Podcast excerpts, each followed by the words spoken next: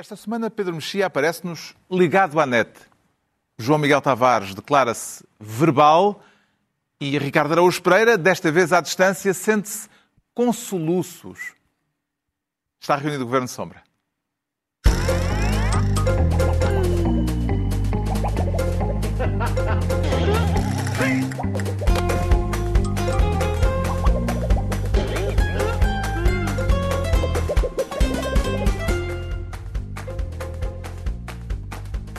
Ora, viva, sejam bem-vindos. No final da semana em que Luís Filipe Vieira deixou de ser presidente do Benfica, depois de 18 anos no cargo, e depois daqueles que eram os seus mais fiéis apoiantes na direção do clube o terem deixado cair, uma semana em que se soube também que a Operação Cartão Vermelho ameaça pôr em xeque outros protagonistas do futebol. Já vamos tratar disso tudo daqui a pouco, neste Governo Sombra, em que temos o Ricardo Araújo Pereira à distância, mas não é um caso de distanciamento profilático. Está tudo bem consigo, Ricardo? Está tudo ótimo, Carlos. Pode estar sossegado. Não lhe aconteceu nenhum contacto indesejável como aquele que teve a Diretora-Geral da Saúde? Não, não, eu tenho contatos indesejáveis, porque estou com a minha família, mas não uh, que tenham, não tem a ver com Covid. Não, o, uh, o facto de serem indesejáveis não tem a ver com isso. Bem, vamos então à distribuição de pastas. A pasta que o Ricardo escolheu para esta semana quer ser Ministro do Chumbo. Para o celebrar ou para o lastimar? É para celebrar, Carlos. Isto é um, o que aconteceu parece foi um sortilégio legislativo. Uh, toda a gente ganhou. O chumbo refere-se à decisão do Tribunal Constitucional que deu razão ao Governo, no braço de ferro com o Parlamento, sobre os apoios sociais por causa da pandemia. Uh, uma vez que o diploma em causa uh, nesta decisão tinha sido promulgado pelo Presidente da República, Pode considerar-se, Ricardo, que esta vitória política do governo é também uma derrota política de Marcelo? Não, senhor Carlos, toda a gente ganhou. Toda a gente ganhou, por, aliás, na sequência da derrota de Marcelo, o, o diploma que ele promulgou foi chumbado pelo Tribunal Constitucional, ele ficou muito feliz. Marcelo disse: Fico muito feliz porque as coisas, o sistema funcionou. Uh, e além disso, as pessoas receberam os seus apoios durante três meses, que já é bem bom. Portanto, o que aconteceu foi, o governo ganhou porque o Tribunal Constitucional lhe deu razão. A oposição toda que tinha votado favoravelmente e o Presidente da República ganharam porque uh, aquele diploma passou durante três meses e as pessoas puderam receber durante esses três meses. E as pessoas que receberam durante esses três meses e que agora também não vão perder o dinheiro que receberam, também venceram. Por isso toda a gente Ficou... ganhou. Tô, Toda a gente contente. ficou feliz. Eh, como é que se explica que Marcelo, eh, João Miguel Tavares, tendo saído derrotado nesta questão, ainda para mais sendo um reputado constitucionalista, eh, tenha vindo dizer que está feliz com o desfecho deste caso? O caso originalmente já era bastante engraçado e, e, e Marcelo Rebelo de Sousa colocou mais uma, uma camada de engraçadismo em cima daquele bolo porque ele, ele entrou em, em direto na SIC, até ao telefone, a reagir um, àquele chumbo e ele utilizou, de facto, a expressão muito engraçada que foi juridicamente perdi, mas politicamente ganhei. O que tem muita piada quando nós sabemos que supostamente o Presidente da República é o principal garante da Constituição. Mas ele também já tinha avisado que era o, garante dos equilíbrios uh, do sistema político. E eu, eu, na altura, quando este caso colocou em, em março, eu, eu tinha escrito um, um, texto a dizer que o Presidente da República esteve muito mal e também esteve muito bem, porque, por um lado, é totalmente inaceitável, enquanto máximo garante da Constituição, que Marcelo tenha deixado de passar aquilo quando sabia de caretas que era inconstitucional, como se viu, mas, ao mesmo tempo, ele queria mostrar ao Governo que não é um governo maioritário, e, portanto, também tem que saber um, negociar com os partidos mais pequenos. O que se pode concluir a partir daqui é que o Presidente da República não é sempre o primeiro garante, o máximo garante da Constituição. Não, mas ele mesmo isso, eh, ele utilizava, ele, ele aliás utilizou uma, uma frase a dizer que eh, foi quase uma cena bíblica, a dizer que, que, não é a lei que não é o homem que tem que subordinar a lei, mas a lei que tem que subordinar ao homem. Mas ele, ele não jurou isso. cumprir e fazer cumprir. Sim, exato, mas ele disse, mas é que a, a, Constituição também tem que se dobrar àquilo que é a situação política, digamos assim. Uh, enfim, não utilizou esta formulação, mas era na verdade isso que certamente aquilo que ele queria dizer. Agora, ele chamou. Uh, Porquê é que ele tem razão parcial naquilo que ele está a dizer? Há um lado em mim que eu tenho uma costela ah, flutuante que é um bocadinho anarquista e, portanto, se diverte uh, com, este, com este episódio. Agora, uh, é verdade que ele chamou a atenção por uma coisa que é a lógica das cativações. A lógica das cativações faz com que aquilo que é gestão orçamental do governo seja à vontade do freguês. Essa foi a grande descoberta da dupla Costa Centeno a partir de 2015. Que é... Já havia cativações antes. Sim, já havia talvez cativações. a escala tenha Exato. mudado. Não, talvez. Mas, Estás a brincar. Mas, não é talvez. É já, escala... Mas as cativações não foram uma invenção da dupla Costa Não, Centeno. nada. Mas as cativações não foram uma invenção. Mas, isso... mas o problema é que utilizá-la como instrumento de controle orçamental àquele nível de dimensão foi completamente inédito e, sobretudo, porque permitia à mecânica que era por dizer à esquerda, uh, PCPs e blocos, ah, sim, eu faço isto, com certeza, e depois o, o Mário Centeno retia o dinheirinho no terreno do passo. Ora, aí Marcelo tem razão quando diz, bom, se vocês fazem esta gestão. Se o, uh, se o, orçamento já é elástico para umas coisas, também pode ser é elástico para outras. Se isto já é elástico, já é olho, então já agora está aqui isto para utilizar o elástico de uma maneira que possa uh, facilitar a vida às pessoas que precisavam e parece-lhe, Pedro Mexia, que com esta decisão do Tribunal Constitucional ficou definitivamente estabelecido o princípio da chamada norma travão? Pois a única coisa que eu vou dizer sobre este assunto foi o que eu já disse antes de, de isto ir ao Tribunal Constitucional, é que eu sou, independentemente da, da justiça das medidas da retroatividade e, da Constituição é que eu sou um grande adepto da norma, da, da, da, não só da norma travão, mas de todas as normas travão. Em tudo na vida? Eu acho que, tal como... é, o ponto, tá, é o chamado Tal como o Dr. Freud, acho que a civilização é o conjunto das normas travão. Uh, se, bravo, se, bravo. E, portanto, uh, se a norma travão venceu, eu nunca fico muito muito triste com isso. Bom, entregamos então ao Ricardo Araújo Pereira a pasta de Ministro do Chumbo. Quanto ao Pedro Mexia, eh, é agora a vez dele outra vez, quer ser, desta vez, Ministro do Destaque. Para destacar o caso que se tem destacado na atualidade, há uma semana para cá, está a conseguir acompanhar todos os desenvolvimentos depois da detenção de Luís Filipe Vieira, Pedro Mexia? Na verdade, quando eu escolhi o tema, o, caso ainda não tinha tido o desenvolvimento. Está sempre mas eu continuo em movimento. Mas eu continuo a achar que o meu tema é mais importante que o desenvolvimento. Ou seja, o desenvolvimento é... Uh, entre eu ter escolhido este tema e hoje é o facto de Luís Filipe Vieira ter. Já vamos falar da, da renúncia de Luís Filipe Vieira, uh, uh, mas um dos desenvolvimentos noticiosos do caso foi a informação de que Vieira uh, terá dito ao juiz Carlos Alexandre, ao ser inquirido pelo juiz, que tinha sido destacado para o Benfica, daí o seu Ministério eu, eu, do eu, Destaque. Eu vi em jornais diferentes atribuída a expressão destacado, quer a Luís Filipe Vieira, quer a Carlos Alexandre. Se for, se for a Carlos Alexandre, é mais normal. Dito pelo próprio Vieira, é estranhíssimo. Destacado por Ricardo Salgado, faltou-me acrescentar Sim, esse pormenor. Uh, Mas... Viu nisto uma confirmação do, uh, de que o famoso dono disto tudo foi realmente, a certa altura, o dono disto tudo, até do Benfica?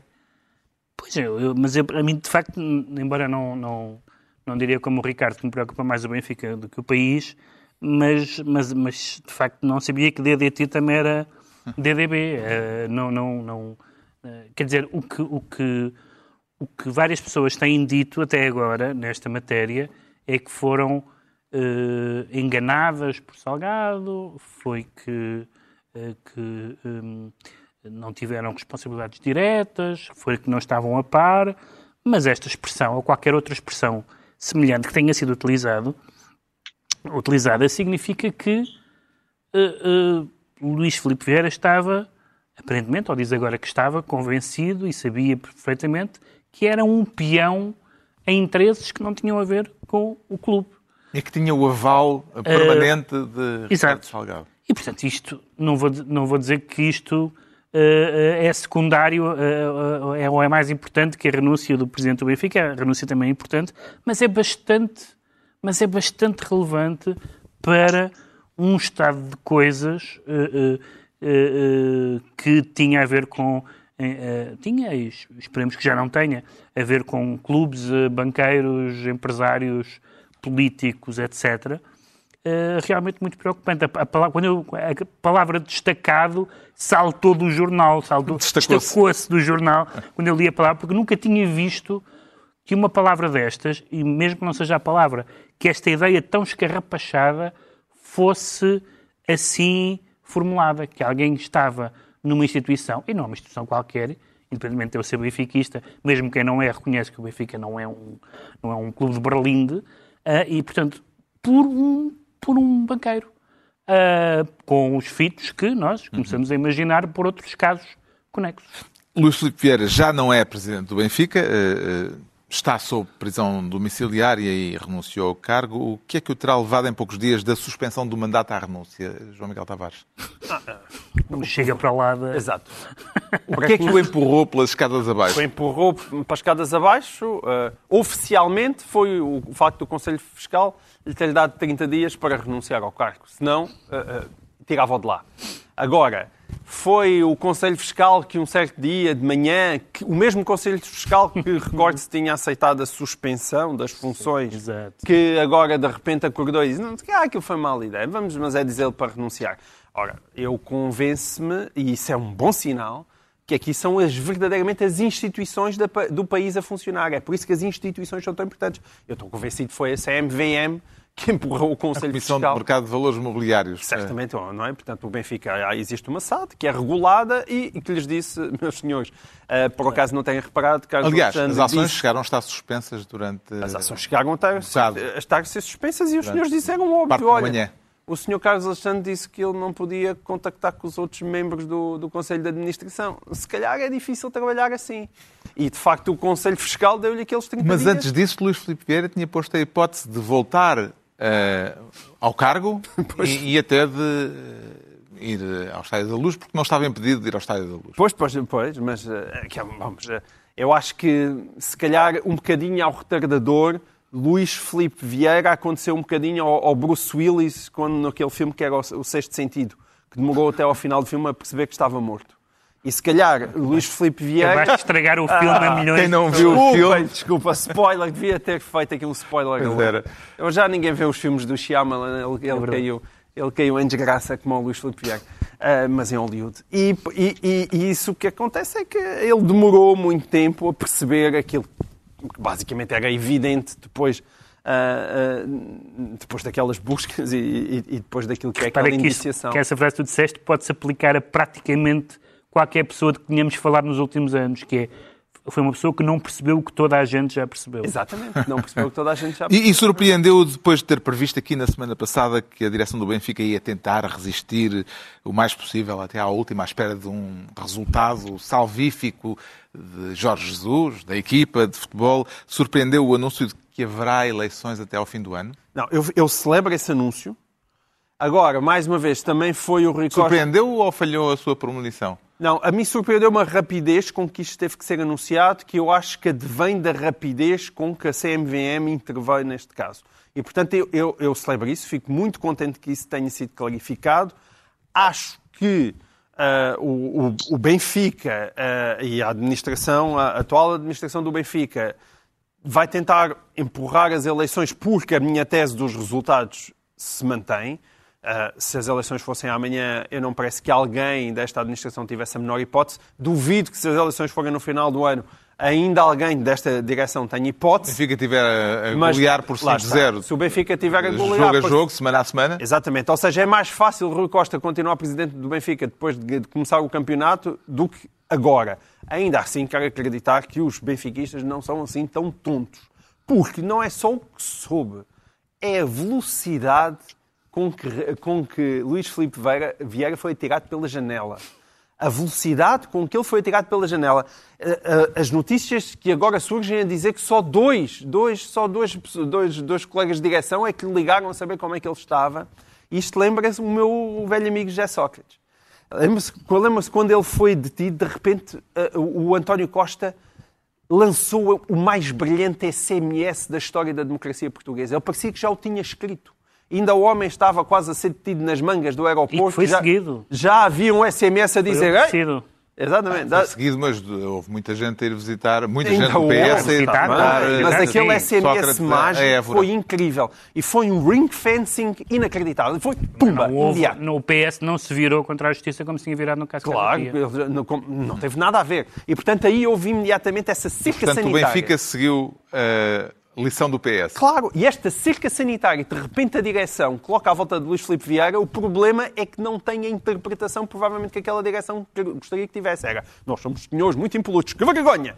Adeus! Não. O que aquilo significa é, ah, já estávamos à espera disto. Deixa-o ir. Deixa-o Eh, ir. Estava à espera, Ricardo Araújo Pereira, do modo como a direção do Benfica deixou cair quase instantaneamente Luís Filipe Vieira.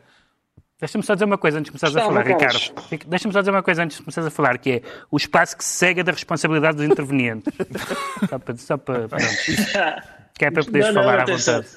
Eu não vou fazer campanha porque eu não sou candidato a nada, nem, nem nunca serei. É daquelas coisas que eu posso garantir. Eu tenho, às vezes, olha, por acaso o Vieira acusava-me sempre de eu ter interesses, eu tinha uma agenda escondida, tinha interesses, e a altura de revelar, eu acho que já revelei, aliás, que tenho, eu tenho interesses, tenho, o, interessa-me que o Benfica ganhe, porque a minha vida é pior quando o Benfica não ganha. É o interesse que eu tenho nisto, é esse.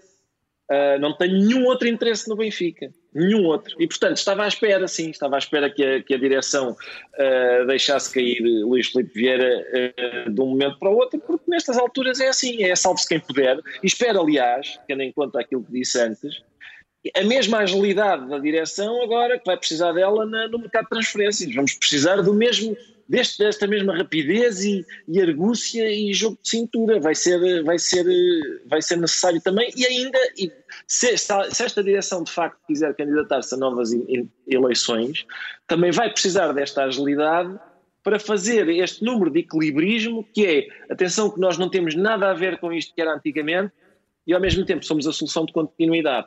Vai ser difícil fazer esse número, mas, mas pode, pode ser que consigam tentar. Aquilo que o Pedro estava a dizer, que é ah, o Luís Filipe Vieira, que foi, ele aliás admitiu isso na, na Comissão Parlamentar de Inquérito, ele disse, eu estou no Benfica porque o, o Ricardo Salgado quis.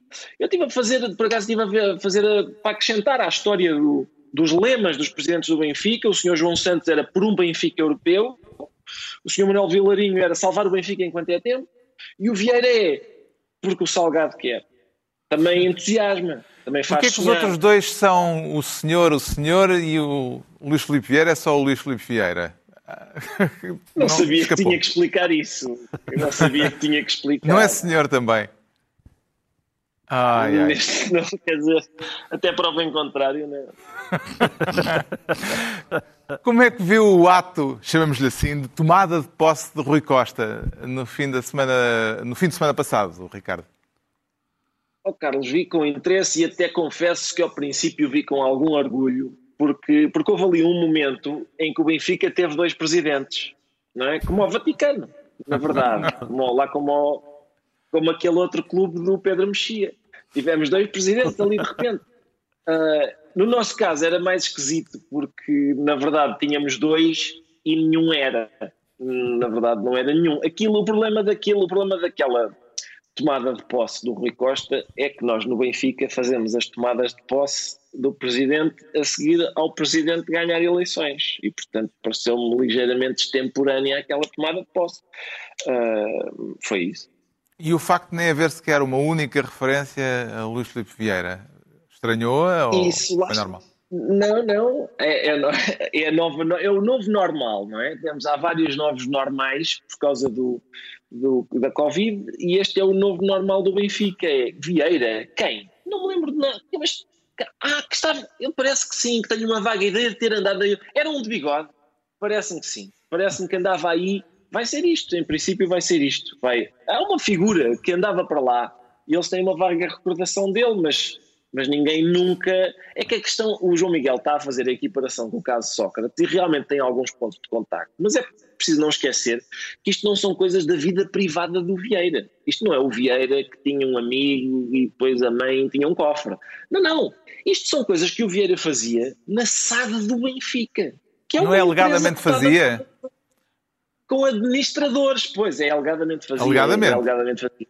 Mas é, é alegadamente fazia na não alegada SAD. Isto não é na, na vida privada. Pega aí, é pega aí. Alega- Alegadamente, alegadamente, salvo seja, que eu vi uma entrevista do seu advogado à TVI, Magalhães e Silva, e pá, peço desculpa, mas ele estava a admitir, a admitir os factos. É verdade, Depois dizia, ah, atenção, É mas isto não é crime, mas isto não é crime. Ou seja, mas ele, o circuito do dinheiro, admitiu. Ou seja, que o outro senhor andava a vender jogadores, ficava com a comissão eh, e que depois ia reinvesti-lo em empresas do universo da família Vieira. Foi É admitido. verdade. Eu admito os factos todos, só assim, contesta que seja um crime. Verdade. O Pedro Mexia fica então ministro do Destaque.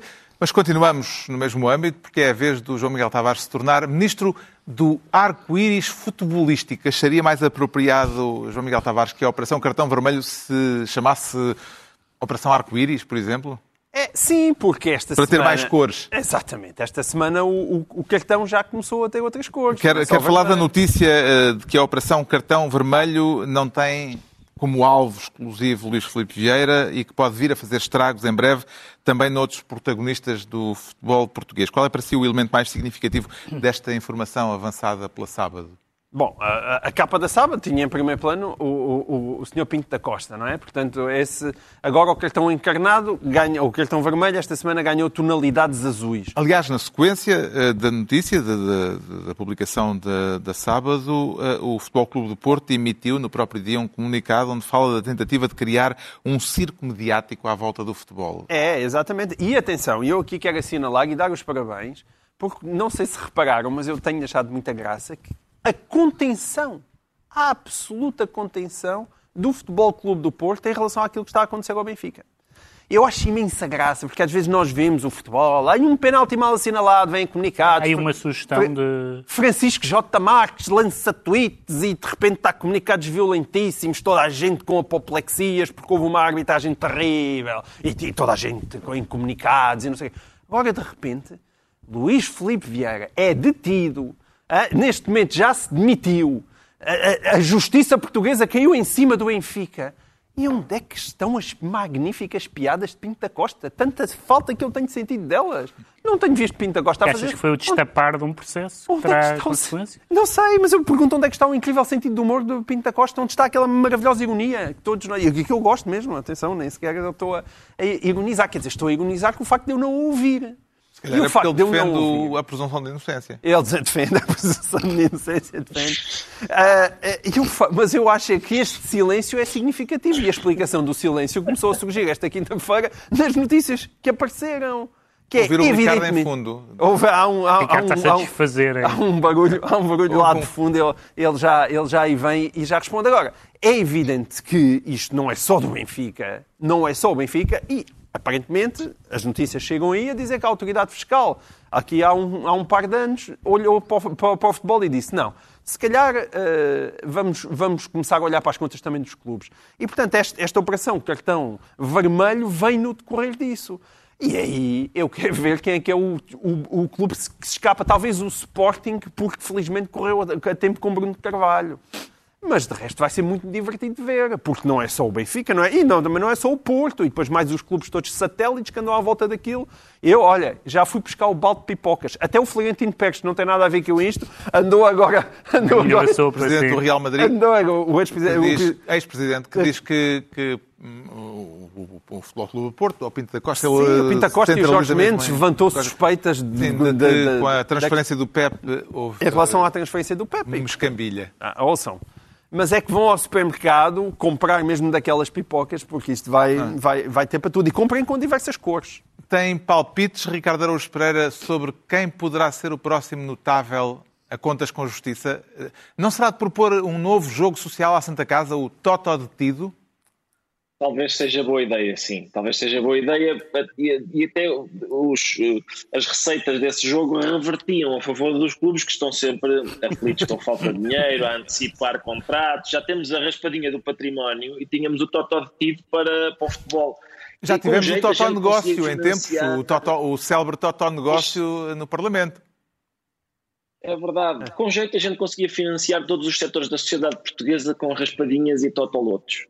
Ahm, mas eu acho, ah, atenção, eu, há aqui um problema que é este agora de, lá está, de tentar ter palpites sobre quem será o próximo. Já, já vivemos várias ah, alturas na sociedade portuguesa em que, em, que, em que de repente parecia que havia haver uma, uma revoada de detenções. E a questão é a seguinte: é que há- realmente há- há- é preciso dizer que há pessoas não é, na- na- em tascas, por essas tascas, há pessoas em tascas a dizer isto é tudo uma cambada de bandidos, isto eles andam todos a ramar, isto é tudo um lamaçal.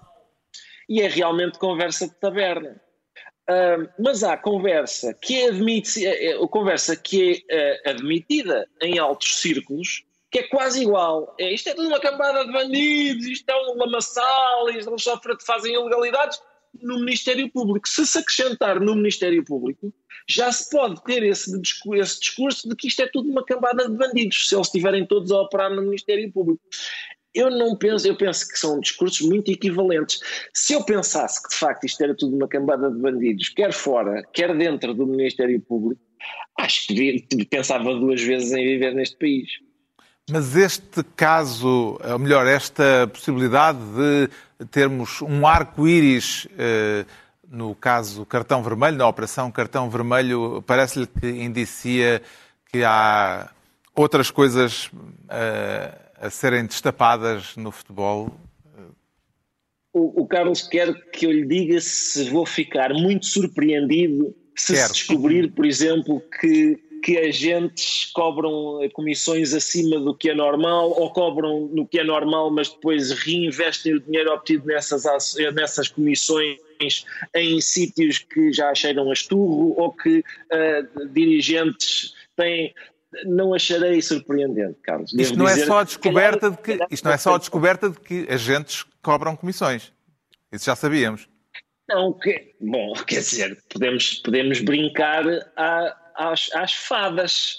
Mas não, no que está em causa não é agentes cobrarem comissões, é fugirem aos impostos com o dinheiro que cobram nas comissões, é voltarem a reinvestir o dinheiro que lhes dão para as comissões em empresas da pessoa que lhes deu o dinheiro para as comissões.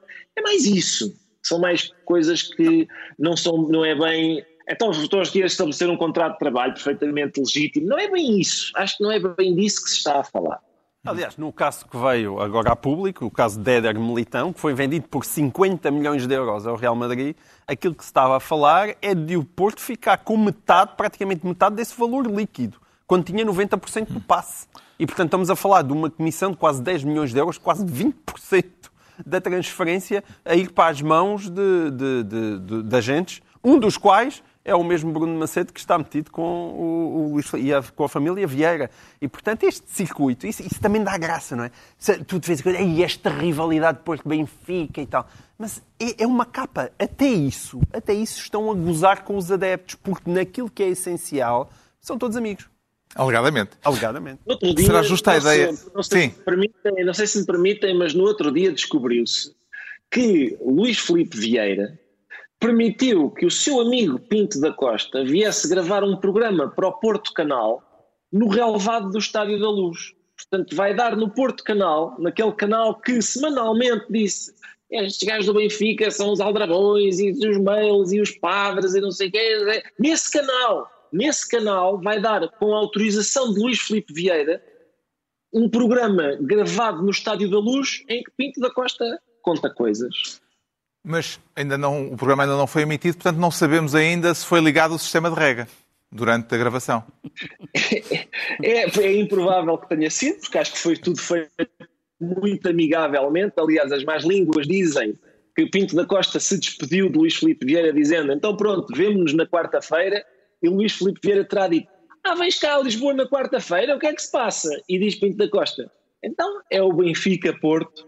É realmente, mais uma vez, o Vieira tinha razão quando me acusava de ter interesses. Eu tenho interesse, eu sei quando é que é o Benfica Porto, eu sei em que dia é, a que horas, eu sei, tenho lá um lugar cativo né, para ir ver. É isso. É a minha vida gira, aliás, à volta. Temos um jantar? Não, não temos, não, porque hoje joga o Benfica. Acho que tivemos aqui uma, uma primeira mão, uh, um diálogo uh, que, que, veio entre aspas e tudo. Uh, portanto, é uma, uma revelação. Será justa a ideia, Pedro Mexia, de que o mundo do futebol é micro, um microclima particularmente vocacionado para negócios obscuros? Quer dizer, todos os sítios onde há dinheiro são microclimas duvidosos. Não há, as pessoas às vezes falam, ah, é o futebol ou é a política. Mas por isso é que eu disse com o advérbio de modo. Ou é, particularmente. Não é Sim, é o futebol é especial. Não há, é, há negócios que são especiais. Não é, não é, não é o futebol, não é o futebol, é, é, o, é o futebol moderno, isto é, há sempre aquelas pessoas que dizem, ah, no tempo em que eles compravam as chuteiras, as suas próprias chuteiras e tal, o, o futebol tornou-se um negócio de milhões e, portanto, onde há milhões, há corrupção. Não há, a gente não vê casos de corrupção na... No teatro. Não quero no teatro, sim. Casos de corrupção no teatro, sim.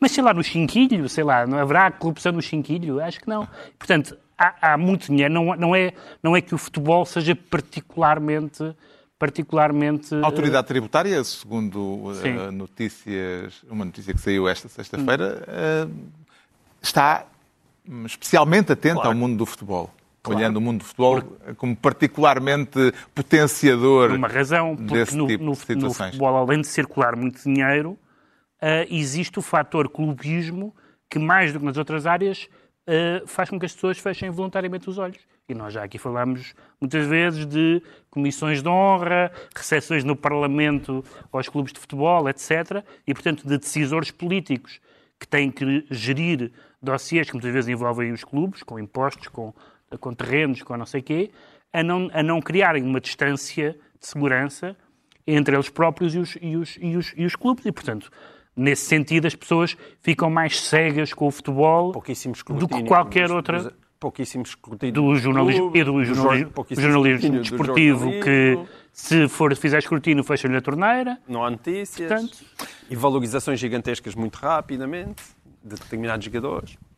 Temos muito assunto. Muito. Para as próximas semanas e meses. O João Miguel Tavares fica assim ministro do arco-íris futebolístico e estão entregues as pastas ministeriais por esta semana. A altura agora para sabermos porque é que o Pedro Mexia se declara ligado à net. Ter rede já se pode considerar um bem essencial, Pedro Mexia? Bem, e até para pessoas que não têm bens essenciais, eh, como Isto... é o é, isto é a propósito dos protestos uh, com, contra o regime cubano uhum. uh, no fim de semana passado e dos cortes uh, de rede de internet. Será que o castrismo pode sobreviver em Havana já sem os irmãos Castro? Nem Raul, nem Fidel? O Raul reapareceu, mas, mas, mas segundo noticiou a imprensa, nomeadamente espanhola, já há muitos Castros a fazer malas e a, e a pensar em ir para a Espanha rapidamente. Uma das coisas, talvez a única coisa boa das ditaduras, é que a maioria delas, enfim, há casos eh, excepcionais como a China, mas a maioria delas não, não vivem, não duram muito mais do que a vida ou do ditador ou do seu clã. E, portanto, uh, uh, na verdade, isso o regime cubano não é eterno e, portanto, esperemos que esteja, que esteja, que esteja próximo do fim. mas o que, nós vemos é que e, nós que temos a memória, enfim, não, não nós que estamos aqui, mas, uh, mas o Carlos Cinco é mais velho que nós, mas que, que tem a memória. Mas, mas muito bem conservado. Mas, mas uh, que tem a memória do antigamente, que é se as pessoas estão a protestar, cá em Portugal, as estão, se as pessoas estão a protestar, não podiam protestar, mas se as pessoas estão contra o regime, são o quê? São comunistas, era o que se ouvia cá. E é muito engraçado ver esses tiques todos decalcados. Isso, aliás, acontece em muitos outros países. Ver esses tiques todos decalcados perante as pessoas que protestam porque não têm energia, combustível, comida, medicamentos e liberdade, que enfim, apesar de tudo não é. E, que é e, e na internet. Na, e agora já na internet. O que é que estas pessoas são? Agora são, já voltou são, são agentes infiltrados, são, são, são, são, são provocações. Não, não, não cabe na cabeça dos dirigentes de Cuba que aquelas pessoas querem ter por exemplo, imprensa livre, coisas desse género. Bom, além de terem o que é... Bens essenciais, além, de, além de outros bens essenciais, bens essenciais comida e medicamentos. No, no, eh, no sentido em que, em que duas fontes de financiamento de, de, de entrada de, de, divisas muito importantes eram o turismo, por causa da pandemia não há, a Venezuela também já, já não é amiga, eh, já não tem os cabedais que tinha antes, Uh, e as remessas do, do, dos uh, cubanos estrangeiros. E, e, como é que vê a decisão do governo cubano de deixar de impor restrições à entrada no país de alimentos e medicamentos levados por quem chega do estrangeiro uh, como forma de aliviar a pressão?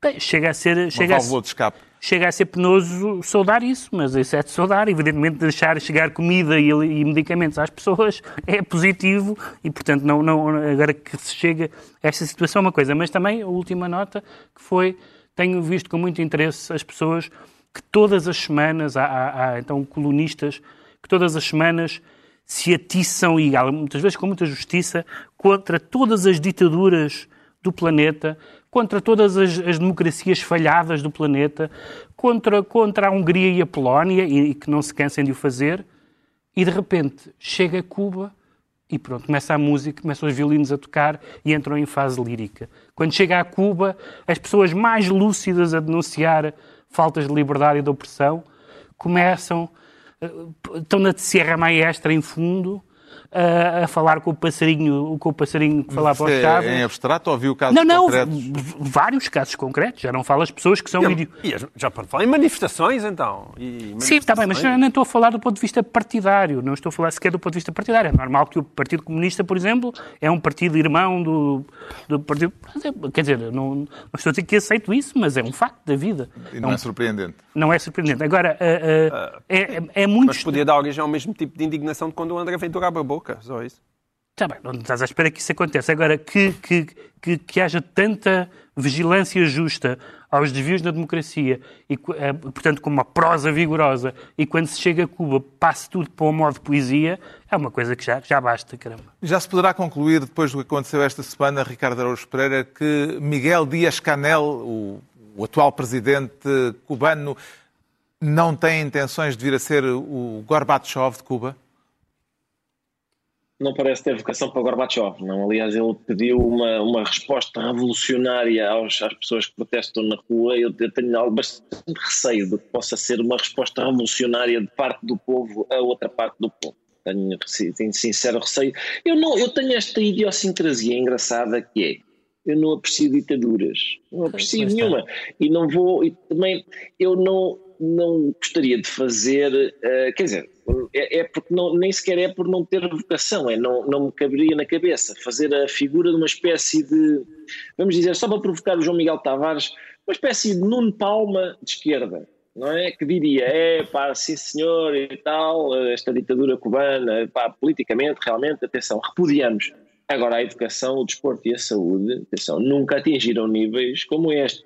Não, estou-me borrifando. Se não há liberdade, se não há liberdade, tudo o resto, ah, por mais meritório que seja, não, quer dizer, não, não tem interesse, não é? Aquela, eu conto sempre aquela velha piada, é muito engraçada, aliás, da, as- aquele, aqueles povos oprimidos do leste europeu e da União Soviética tinham ótimas piadas sobre os seus próprios regimes. E havia aquela sobre que também é aplicável a Cuba, que é quais são as três grandes vitórias da RDA? É a educação, o desporto e a saúde. E as três grandes derrotas: o pequeno almoço, o almoço e o jantar. E é assim também em Cuba.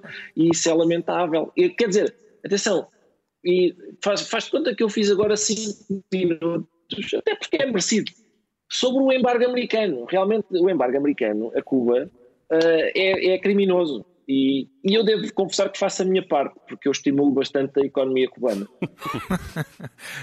Mas também eh, queima tudo. Sim, acaba Não se esfumar provas. tudo.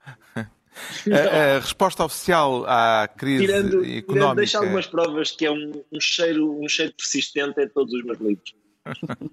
A resposta oficial à crise económica que fez explodir esta revolta é de que a culpa, eh, o Ricardo, aliás, eh, acabou de fazer alusão a isso, é do embargo norte-americano.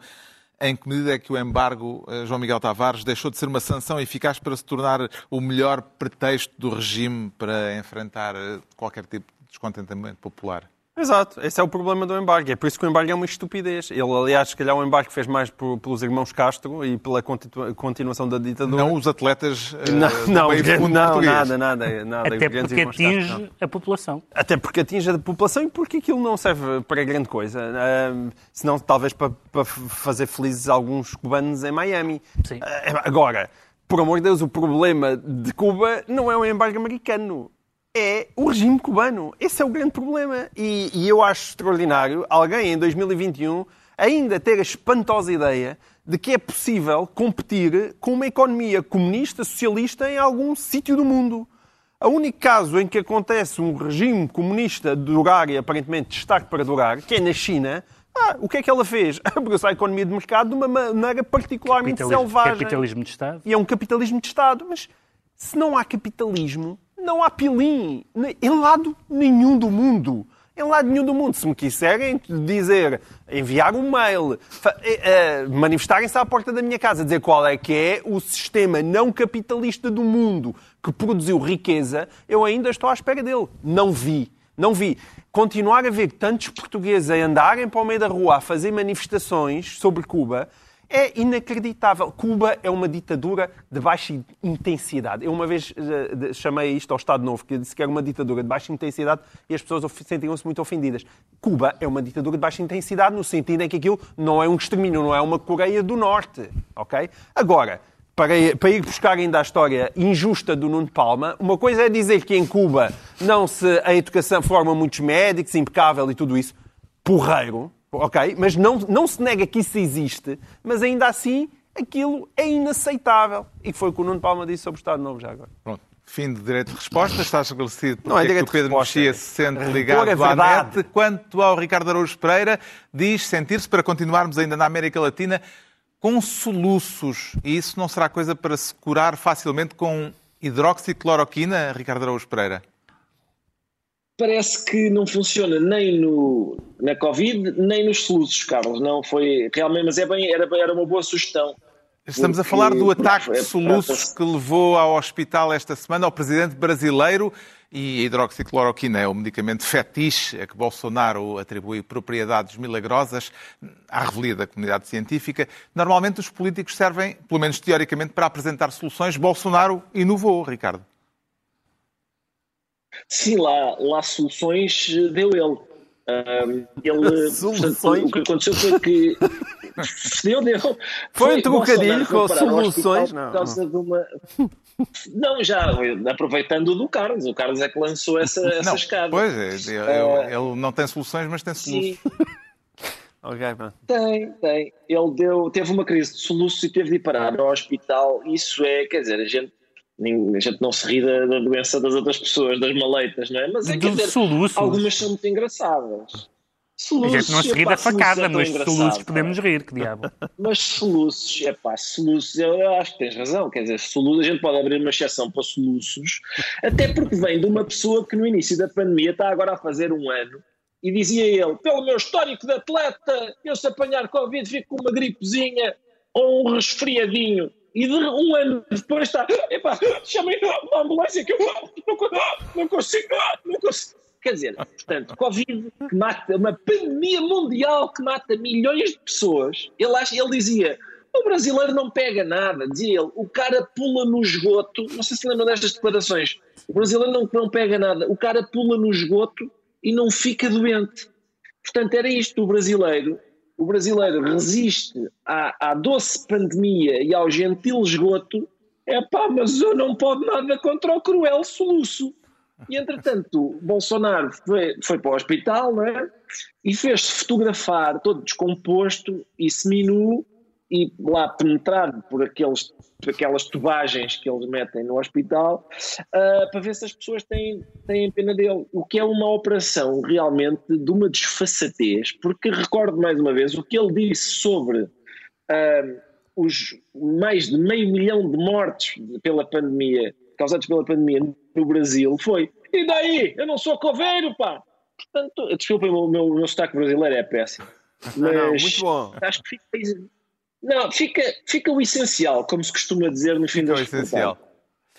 Sobre soluços alguma coisa? Não? Passamos uh, adiante ou alguém quer fazer uma anotação nada, soluçada nada, nada. sobre este já assunto? Agora, já está cheio de pressa. Já estamos com pressa, de facto. dizer eu, pá, Sim. porque, atenção, no fim do, no, na certa altura do banquete de Platão, o Aristófanes tem soluços e, e perde a vez de falar momentaneamente porque lhe dão umas mesinhas. O soluço é mais fascinante do que as pessoas pensam, porque desde desde a antiguidade clássica que a solução é sempre a mesma, que é prende a respiração ou gargareja com água ou, diz o médico que está à mesa desse banquete, enfia uma coisa no nariz para espirrar. Fica, pronto, fica a nota. Bom, e com esta nota e com os soluços de Bolsonaro chegámos ao momento dos livros e eu trago esta semana um volume de contos de uma autora que publicou o primeiro livro faz este ano 40 anos. A efeméride não tem sido uh, comemorada com fanfarra nem foguetes, mas é discretamente assinalada pela própria escritora no subtítulo que escolheu. Luísa Costa Gomes estreou-se há 40 anos com 13 contos de sobressalto, foi esse o título da obra de estreia, e agora este novo livro é apresentado como 13 contos sobre a água. E o 13, em ambos os casos, eh, não dá azar o título uh, Afastar-se é também título do primeiro texto deste livro, onde há a certa altura uma personagem que defende que tudo se aprende nos livros, até a natação. E nós, nos livros de Luísa Costa Gomes, o que, o que aprendemos é, e aprendemos repetidamente, é que na literatura mais importante do que aquilo que se conta é o modo como se conta. Por isso, estes contos têm, todos eles, uma forma própria e diferente, que vai da narrativa mais clássica, digamos assim, na terceira pessoa, uh, ousadias formais, como a de fechar o livro com um conto em verso, em verso branco.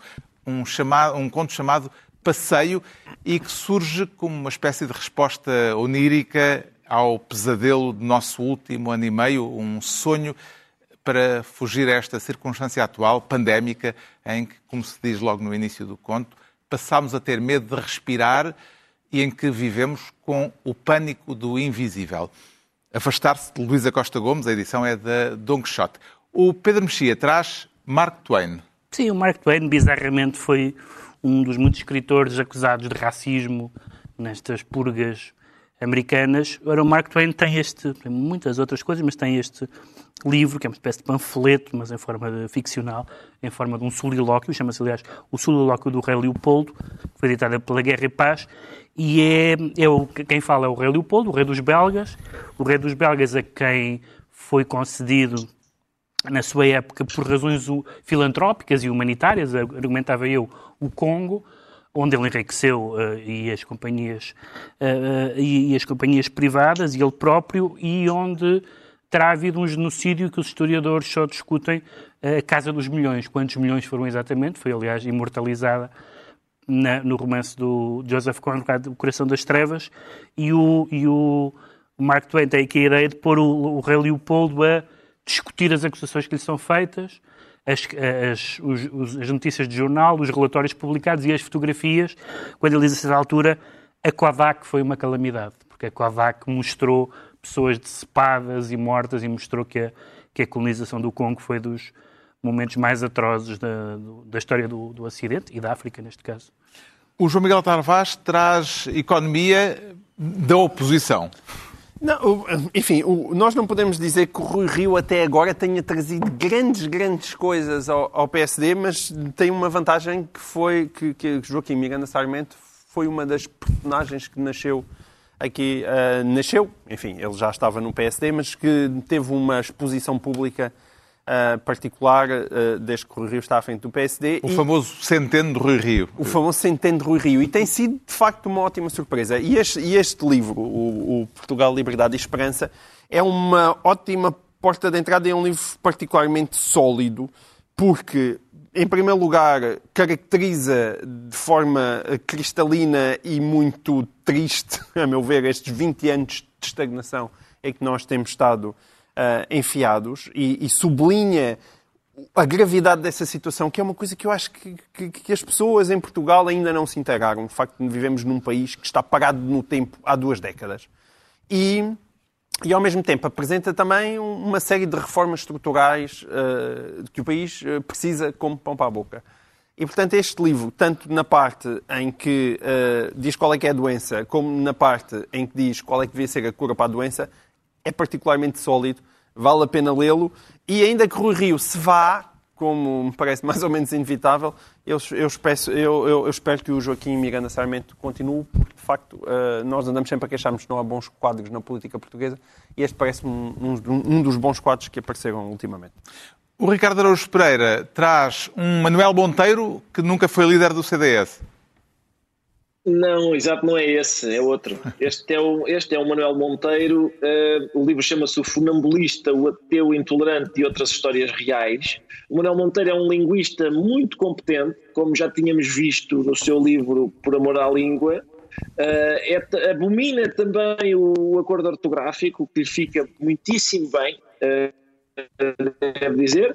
É também um defensor aguerrido da de expressão, como também já tínhamos percebido no seu outro livro sobre o politicamente correto.